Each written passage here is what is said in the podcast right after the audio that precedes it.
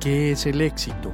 Hay muchas definiciones, pero para mí es lograr cumplir tus sueños, cambiar tu realidad.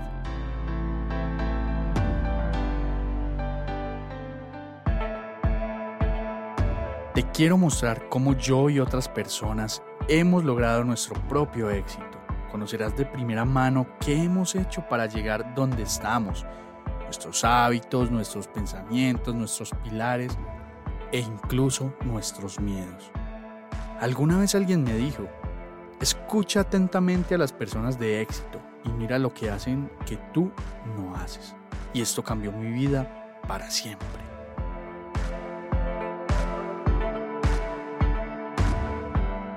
Bienvenidos a Invierte tu vida, el podcast donde hablamos de inversiones, finanzas y mentalidad. Yo soy Juan Pablo Osorio y empecemos, que esto va a estar brutal.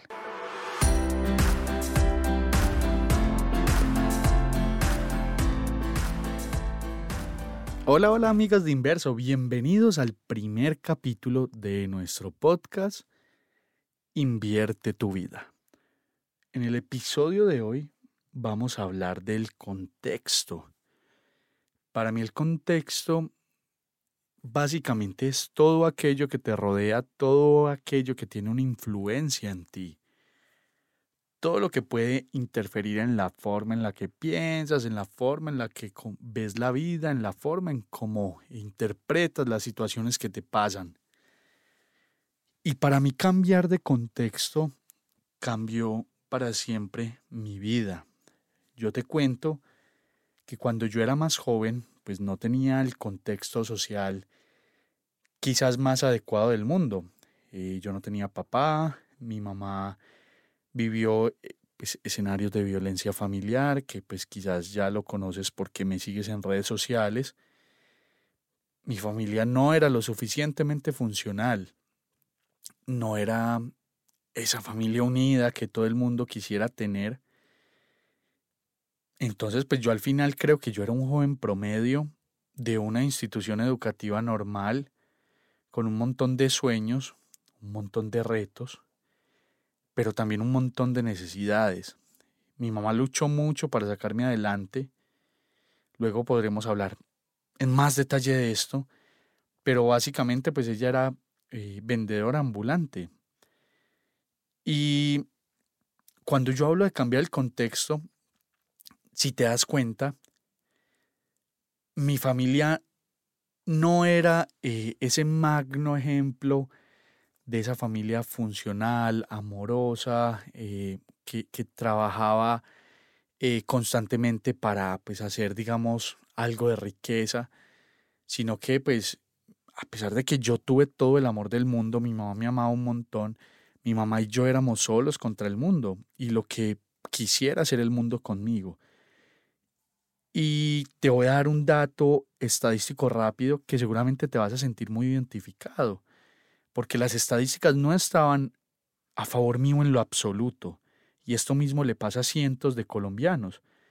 Según la OCDE, en Colombia nosotros, para salir de la pobreza, necesitamos 11 generaciones. 11 generaciones. Y quiero que pienses en cuánto tiempo, cuántos años lleva una generación para pasar a la siguiente. Estamos hablando de 20 a 30 años por generación. Si cuantificamos esto, estamos hablando que para que una persona salga de la pobreza, va a necesitar de 220 a 330 años. Esto es ridículo, esto es un montón. Y esta es la realidad de nuestro país.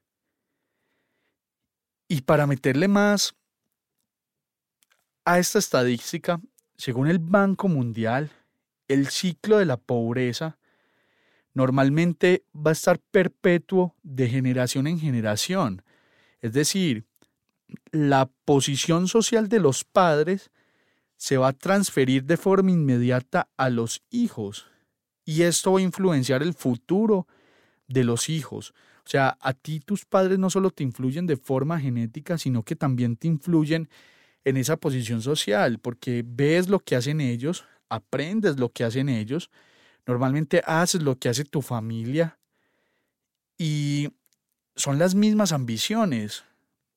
Si tú te empiezas a rodear y tienes un círculo que no hace mucho por su vida, que no busca emprender, que no busca salir adelante, que no busca pedalear y hacer cosas diferentes, pues vas a estar siempre atado ahí, porque las estadísticas así también lo demuestran.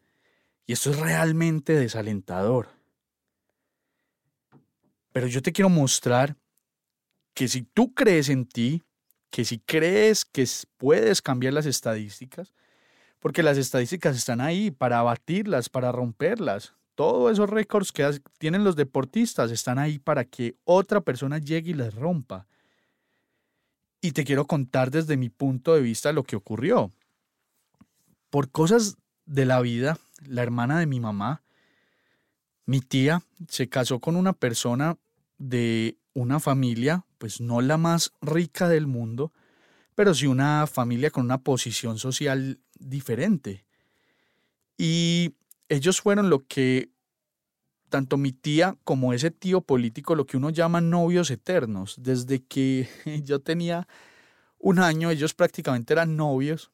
Entonces, eh, ellos digamos que me adoptaron a mí y iban de un lado al otro conmigo. Me sacaban a pasear, eh, salía con ellos a un centro comercial, los fines de semana estaba con ellos. Entonces me relacioné mucho con esa familia. Incluso ellos fueron mis padrinos de bautizo. Básicamente, pues era un hijo más de ellos. Cuando se casaron, incluso, pues yo fui el pajecito de bodas de ellos. Eh, yo en esa época eh, estaba muy chiqui y me dio mucho miedo y, me quité a último minuto. No fui capaz de hacerlo tenía como cuatro años eh, y les dejé tirados prácticamente en el altar, los abandoné eh, porque me daba mucho miedo. Entonces, a mí esta realidad, este cambio de contexto, empezar a experimentar otro tipo de cosas, me permitió acercarme a escenarios de mayor abundancia y riqueza. Indirectamente, ellos por periodos de tiempo cambiaban mi contexto. Entonces, cuando yo salía con ellos, mi tía eh, pues me echaba cantaleta y me decía, Juancho, coge bien los cubiertos, eh, así no se come, come con la boca cerrada. O sea, mi tía me dio mucha varilla porque estábamos en un contexto social diferente. Y eso a mí me llevó pues a ser en ese aspecto mejor persona, comportarme mejor ante ciertas situaciones y que, por ejemplo, estuviéramos en un restaurante y no se pudiera o no se tuviera que preocuparse por, por un almuerzo porque pues estábamos en familia, era momento de compartir, estaba dentro del presupuesto, lo podíamos hacer, eh, poder ir a hacer un paseo al eje cafetero, eh, poder ir a pueblos de Antioquia y disfrutar en familia. Y yo veía mucha abundancia y disfrutaba mucho. Cuando yo me siento y, hago repasos de momentos de mi infancia, muchos de los momentos lindos que yo tengo en mi recuerdo fueron también con ellos. O sea, yo con mi mamá tengo recuerdos de lucha, de esfuerzo, de dedicación, de que sufrimos y pedaleamos un montón. Tengo recuerdos de logros muy gratos eh, también con ella pero gran parte de los recuerdos míos que quedaron en mi memoria pues fueron con, con ellos. Eh, mm, ver un carro, que este tío político mío me montara en una moto grande, era genial yo pensar que iba a pasear en una moto, me ponía un casco, una chaqueta grandísima que me quedaba enorme, un pantalón, unas botas y salíamos a montar en moto, pucha. Eso era era inimaginable para mí, era impensable. Y eso a mí, pues me llevaba a pensar, hey, yo quiero ser como ellos cuando sean grandes. Ellos son mi referente. Ellos son el contexto que yo necesito para salir adelante. Y te quiero contar algo que para mí fue clave. Para mí hubo algo que fue clave en todo este proceso.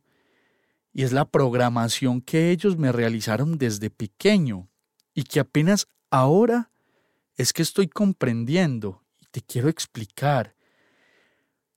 A mí desde pequeño, cuando yo iba con esa familia, con la familia de mi tío político, eh, un 31 de diciembre, cuando se reunían el Día del Padre, cuando hacían alguna actividad familiar y yo estaba ahí, a mí todos me trataban como un primo más, como un sobrino más, eh, porque yo crecí con ellos. Desde que yo tenía un año, pues yo estoy con ellos. Y usaban palabras muy poderosas en mí que yo hasta ahora, vuelvo y te repito, estoy entendiendo. A mí me decían, y nunca se me va a olvidar, usted va a ser muy exitoso en la vida, vas a lograr cosas grandes, va a tener mucho dinero, no es que usted le va muy bien en el colegio y por ende en la universidad le va a ir súper bien, usted va a tener un muy buen trabajo, usted nos va a sacar de pobres. y, y me da mucha risa esta última frase, porque es que técnicamente es imposible sacarlos de pobres porque ellos ya no son pobres. Yo, era, yo estaba en una posición económica diferente de ellos, más abajo, mucho más abajo que ellos, y ellos me decían eso. Pero yo te voy a decir algo, yo siento que eso que hicieron ellos por mí cambió mi vida para siempre. Eso me ayudó a mí un montón, esa programación y meterme en la cabeza la idea positiva de que yo podía tener mucho dinero, de que alguien que me está diciendo, usted va a tener mucho dinero y esa persona es referente para mí, pues me obliga a mí a decir, hey Juan, vos tenés que tener mucho dinero, lo tenés que lograr. Llegaba hasta tal punto esa repetidera de esas frases durante 20 años de mi vida que uno termina creyéndoselas. Uno dice, hey, yo lo puedo lograr y no puedo defraudar a otras personas. Muchas veces nos debemos comprometer con otros, porque con nosotros no somos capaces de comprometernos. Porque a nosotros, si nosotros mismos nos quedamos mal, nos ponemos excusas, pues no importa, no pasa nada.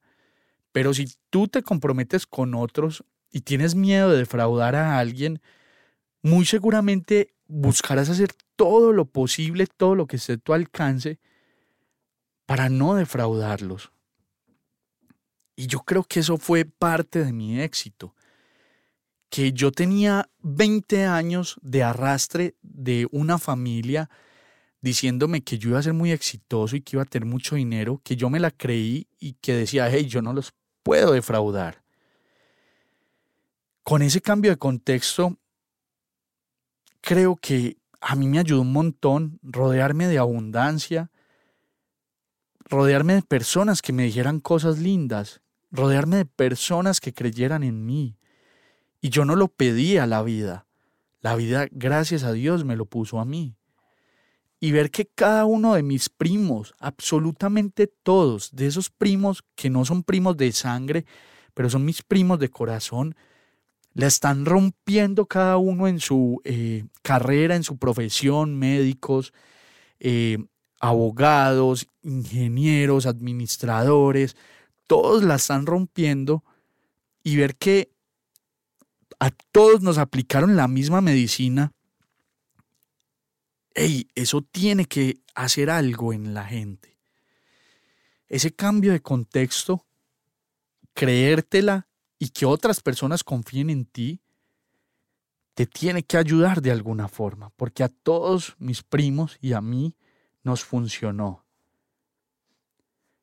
Cuando yo veía toda esa abundancia, yo decidí cambiar mi realidad.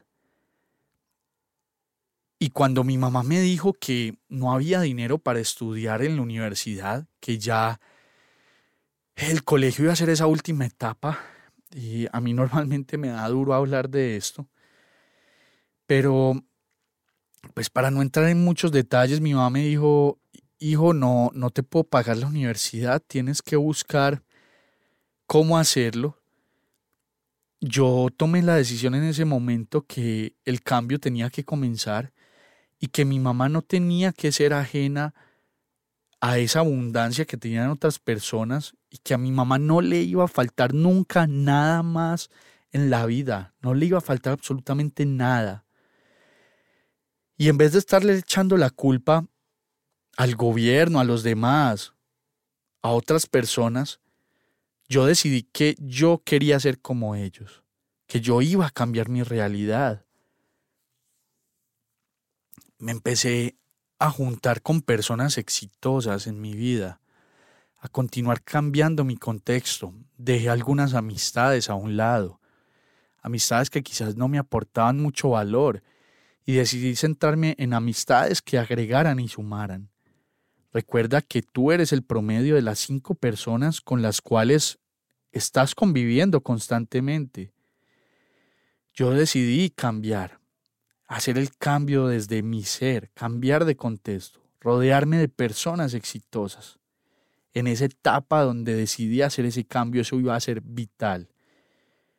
Y es que un cambio de contexto inmediatamente te va a permitir la vida, ver la vida de una forma diferente. Estar con personas que han logrado lo que a lo mejor tú quieres lograr y que te permitirá aprender cómo lograron eso ellos y entender cómo funcionan las cosas, pues te va a ayudar y te va a cambiar mucho ese contexto.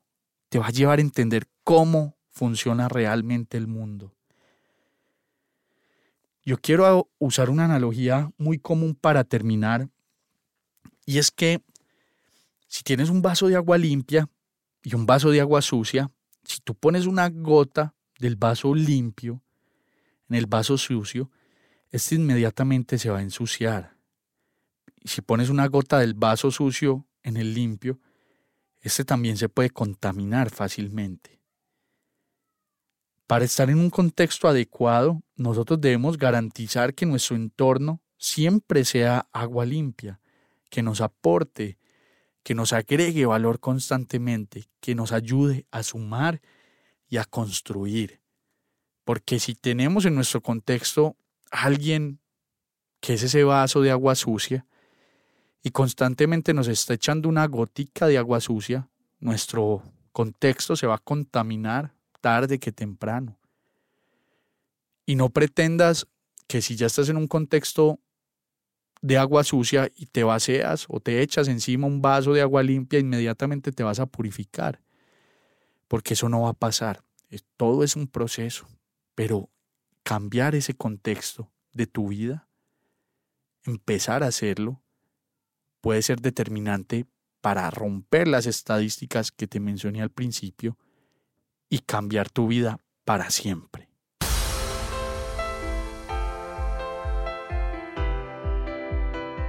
Recuerda que para seguir aprendiendo nos puedes seguir en las redes sociales como arroba Somos Inverso y en YouTube como Somos Inverso TV. Nos vemos allá con tus comentarios que estamos dispuestos siempre a ayudar.